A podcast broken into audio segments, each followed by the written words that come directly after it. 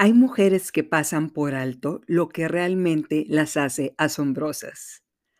Sean ustedes bienvenidas al episodio 13 de Se empieza de cero. Muchísimas gracias por seguir escuchando este podcast que tiene como propósito que crezcamos como personas y como comunidad. Este episodio estará enfocado al cambio que debe de brillar en nosotras. ¿Por qué? ¿Por qué es importante trabajar principalmente en lo que creemos para después hablar de qué está en nuestro poder para poder acelerar nuestro crecimiento? ¿De qué nos sirve hablar de mercadotecnia, ingresos, utilidad, dirección ejecutiva y fuerzas de ventas si no hemos salido de esa caja de cristal que nos protege de fracasar? ¿Por qué nadar en un mundo de semejantes si son las diferencias lo que nos hace brillar de las demás. En el episodio pasado, en el episodio 12, hablamos de dejar de ser víctimas de nuestro drama. Y dimos varios ejemplos de mujeres que han salido adelante de situaciones adversas. Dime una cosa, ¿te atacaron por un comentario o una fotografía que subiste a redes sociales? Bueno, Hablamos del ejemplo de Alexandria Ocasio Cortés, congresista demócrata latina en Estados Unidos, a la cual quisieron degradar publicando un video en el que sale bailando cuando estaba en la universidad, imitando una película de los 80, con ropa, pasándosela bien. Y en lugar de hacerse la víctima, capitalizó estos ataques grabando un segundo video en su primer día de trabajo en el Capitolio, con un traje sastre negro y un peinado con gel, el cual se hizo viral. Y gracias a esto, es la congresista con más seguidores en Estados Unidos en redes sociales. Es una voz poderosa en este país, aun cuando ella apoya el socialismo demócrata, lo cual es algo radical en el país vecino. Alexandria, sin duda, ha logrado materializar cada ataque para volverse aún más popular y alzar la voz para proteger a las personas más vulnerables de su país. Lo que muchos señalan como alguien para criticar es lo que a ella la hace asombrosa. Hay varias cosas en las que estoy en desacuerdo con ella, especialmente que yo estoy a favor de la vida y ella apoya el aborto. Sin embargo, la respeto porque es admirable hasta dónde ha llegado sin estar patrocinada por grandes contribuyentes o una familia virreinal de muchas generaciones de políticos. Respeto su trayectoria y la valentía que ha tenido para enfrentar situaciones adversas. Ahora bien, te dijeron que no tenías las aptitudes necesarias para ese trabajo al que habías aplicado que se lo van a dar una persona más preparada o con más experiencia? Bueno, a J.K. Rowling, la autora de los libros de la saga de Harry Potter, la rechazaron en 12 editoriales antes de publicar su primer libro, Harry Potter y la piedra filosofal. Eso que tú sentiste cuando te negaron un puesto para trabajar, la autora más exitosa de nuestra era lo vivió 11 veces más le dijeron que su libro no iba a tener éxito, que no era lo que el mundo estaba leyendo. Dime, ¿qué sería este mundo sin la historia de Harry, Dumbledore o Lord Voldemort? J.K. Rowling capitalizó la depresión en la que se estaba ahogando y dejó a un lado sus ideas obscuras de acabar con su vida, que ella consideraba miserable, y la tornó en algo productivo que la llevó a ser posiblemente la autora más exitosa de nuestra época. Esto es algo que todas y cada una de las mujeres que trabajamos o hemos vendido algo en nuestra vida hemos pasado. Lo hemos vivido y lo hemos sufrido y hemos salido adelante. Es normal que la gente te rechace o simplemente no te conteste el teléfono, pero como ya lo hemos dicho, no es personal, es cuestión de negocios. Ahora bien, dejando el capítulo anterior para enfocarnos en este. Quisiera hablarles de una película que me recomendó mi socia Alejandra. Generalmente les platico de películas que hablan de trascendencia, sobre el miedo, la zona de confort. Pero esta película que vi es diferente. Si no tienes algo mejor que hacer un domingo en la noche, esta es la película para divertirte por un par de horas. Se llama Sexy por accidente o I Feel Pretty y la puedes encontrar en Netflix. La artista es una mujer llamada Amy Schumer, la cual protagoniza a una joven llamada Renee en la película. Voy a describírtela, a la protagonista de la película. Digamos que es una mujer rubia, de pelo largo, lacio.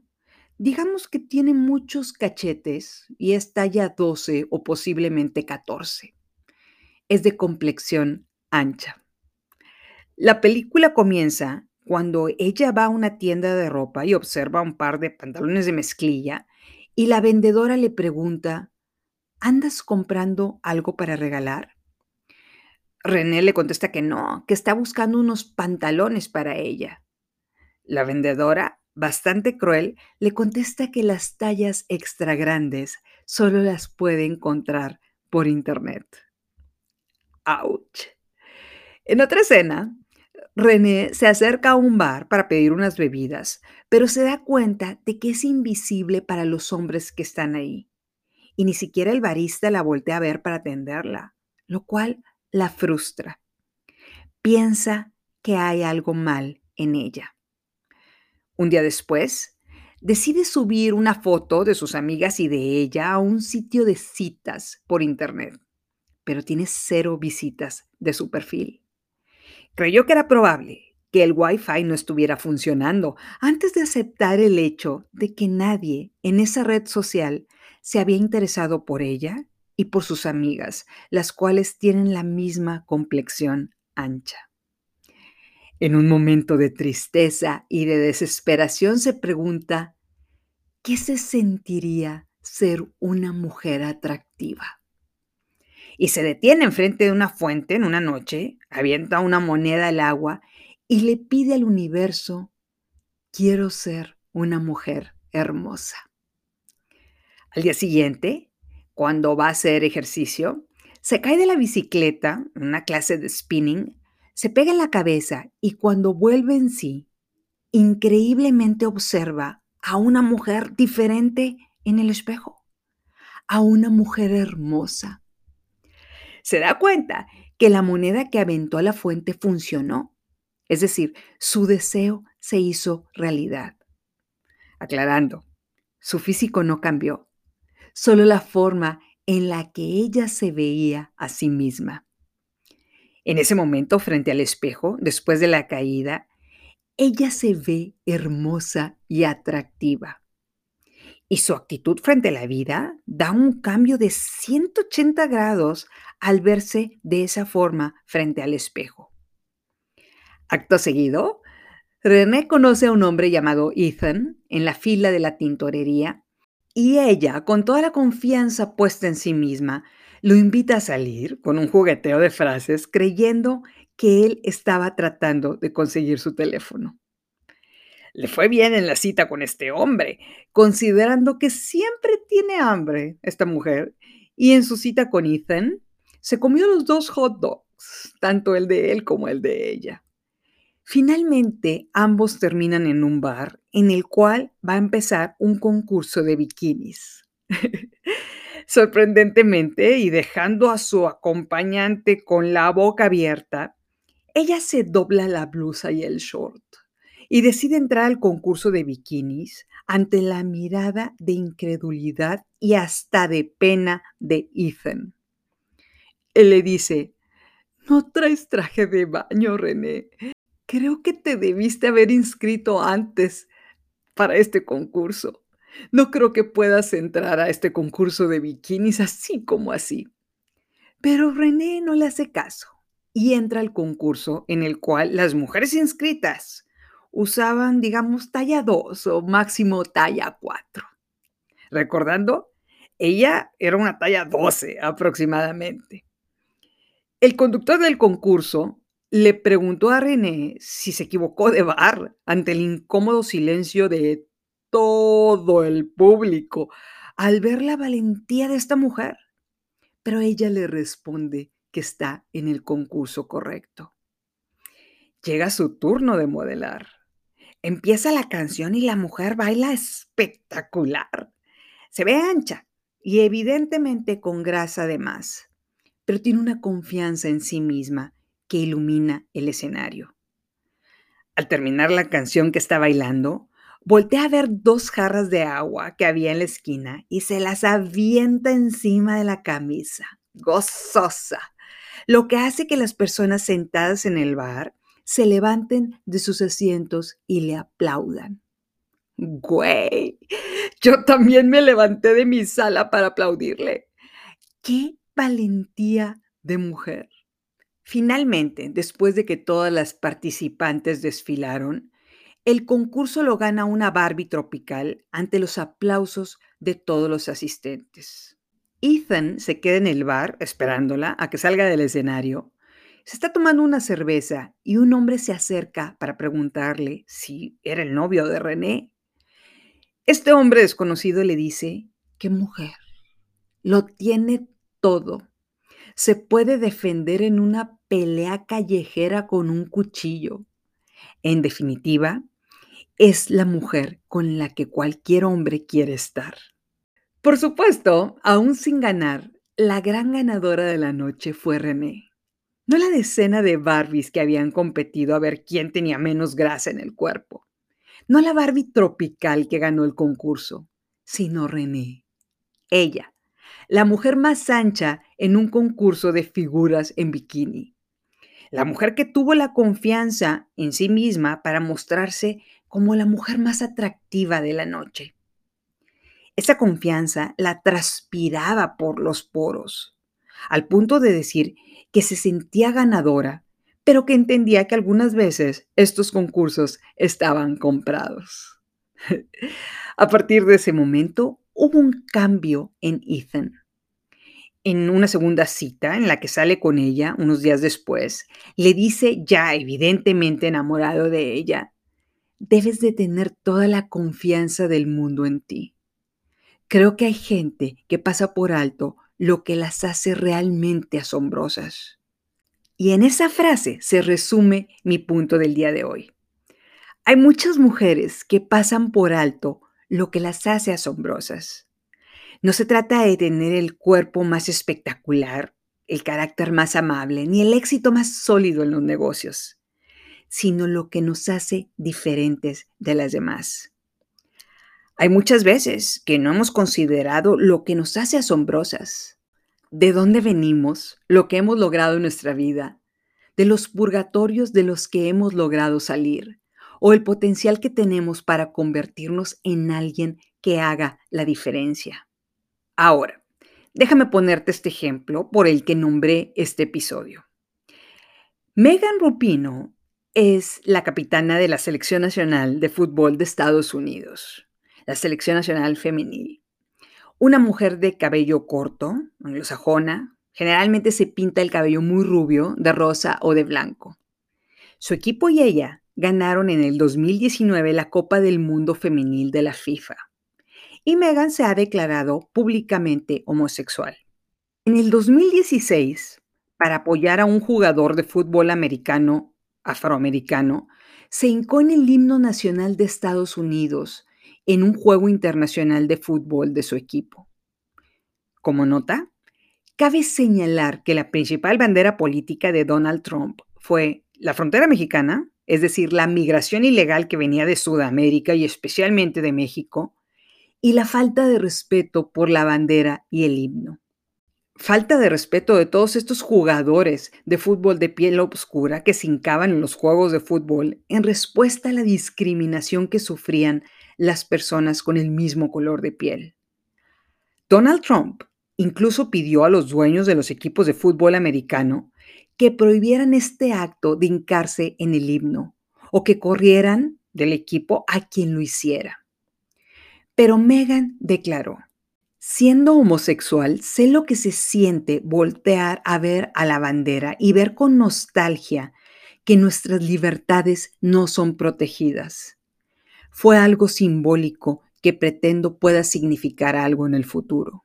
¿Se pueden imaginar lo que le dijeron todos los seguidores de Donald Trump? Estos fanáticos. ¿Se pueden imaginar todo lo que le gritaban en las calles cuando el presidente de Estados Unidos había declarado que era una ofensa hincarse en el himno nacional? ¿Se imaginan lo que le escribían los fanáticos de Trump a Meghan en redes sociales? No es todo. En una entrevista le preguntan que si gana la Copa del Mundo, estaría dispuesta a ir a recibir felicitaciones del presidente Trump a la Casa Blanca. Su respuesta, no voy a ir a la maldita Casa Blanca. En realidad eso de maldita era una palabra antisonante que no se podía decir en este podcast. Me acuerdo haber visto esa entrevista se me cayó la quijada hasta el piso y tuve que volver a ver varias veces la entrevista para asegurarme que había escuchado una palabra tan fuerte contra una institución. Yo puedo estar en contra de personas, de demagogos, populistas, racistas, pero tengo mucho respeto por las instituciones. La respuesta contra lo que dijo fue abrumadora en redes sociales en cada noticiero criticaban su falta de respeto al contestar con una palabra antisonante contra la más sagrada institución política de Estados Unidos. Cuando parecía que Meghan estaba apagada, señalada por su falta de probidad, queriéndola linchar los millones de fanáticos de Trump, aún siendo una de las atletas más exitosas en la historia de Estados Unidos, Meghan siguió luchando por las causas de discriminación, en especial como activista a favor de los derechos de la comunidad gay. Recordando la frase de la película, debes tener toda la confianza del mundo en ti misma. Creo que hay mujeres que pasan por alto lo que las hace realmente asombrosas. ¿Y a dónde llevó a Megan Rupino esta fórmula de ser diferente y brillar por sus diferencias? Hace unas semanas, la marca de ropa interior Victoria's Secret anunció que sus modelos ángeles de las pasarelas se retirarían. Es decir, sus supermodelos talla doble cero iban a dejar de ser su imagen porque ya no representan al mercado al que se quieren enfocar. Y dieron a conocer a las mujeres que representarán la imagen de la lencería. Esta mujer Megan Rupino, la mujer que se atrevió a hincarse en un estadio en el que estaba tocando el himno nacional americano en protesta por la discriminación que sufre su país, la que se refirió a la Casa Blanca con una maldición, encabeza la lista de estas mujeres icónicas que representarán la nueva imagen de Victoria's Secret. Impresionante, ¿no? También llamó la atención el que incluyeran a una modelo llamada Paloma Elceser, que sería la versión de René, la de la película de la que hablamos el día de hoy, pero con cabello negro y piel oscura. Paloma sería el tipo de mujer a la que le dirían que solo podría encontrar su talla en Internet porque la tienda física solo maneja tallas normales. Las invito a entrar a su Instagram y ver la belleza que transmite esta mujer en traje de baño. Es impresionante. Entonces, el mundo está cambiando. Estamos dejando atrás ese modelo de perfección talla cero, de vivas de las pasarelas, de modelos perfectas, y las marcas más poderosas del mundo se están enfocando a mujeres auténticas, reales, poderosas y mujeres llenas de defectos. Defectos que las hacen más especiales. Y aquí quisiera tu atención para reflexionar. ¿Qué fuerza poderosa tienes ¿Y qué te está deteniendo para proyectarla? Con el mundo cambiando, se abrió un camino para mujeres como tú o como yo. Mujeres a las que las trataron de hacer sentir mal sobre ellas mismas y no lo lograron. Mujeres como René, que a pesar de ser el inciso que marca la diferencia en un cuestionario sobre semejantes, son las mujeres con las que el mundo quiere rodearse. Seguramente hay gente que nos ha etiquetado como feas, inútiles, histéricas, torcidas o cualquier otro sobrenombre que trate de apagar la llama en nosotras. Pero con estos relatos de los que hablamos, mi punto en este episodio es simple. Es lo que nos hace diferentes, lo que nos hace más llamativas con las personas a nuestro alrededor. Es lo diferente lo que brilla. Y aplica tanto a nosotras como a nuestra vida laboral. La publicidad de tu producto está enfocada en cuestiones triviales, colores que el mundo entero maneja, o esta da una clara visión de lo diferente que representas. Muchas gracias por seguir escuchando este podcast. Espero de todo corazón que te esté sumando y esté maquilando una forma de pensar diferente en ti. No lo olvides, estamos juntas en esto. Juntas evolucionamos y nos hacemos más fuertes. Es lo diferente en nosotras lo que nos hace especiales. Soy Estivalis Delgado y esto es Se empieza de cero.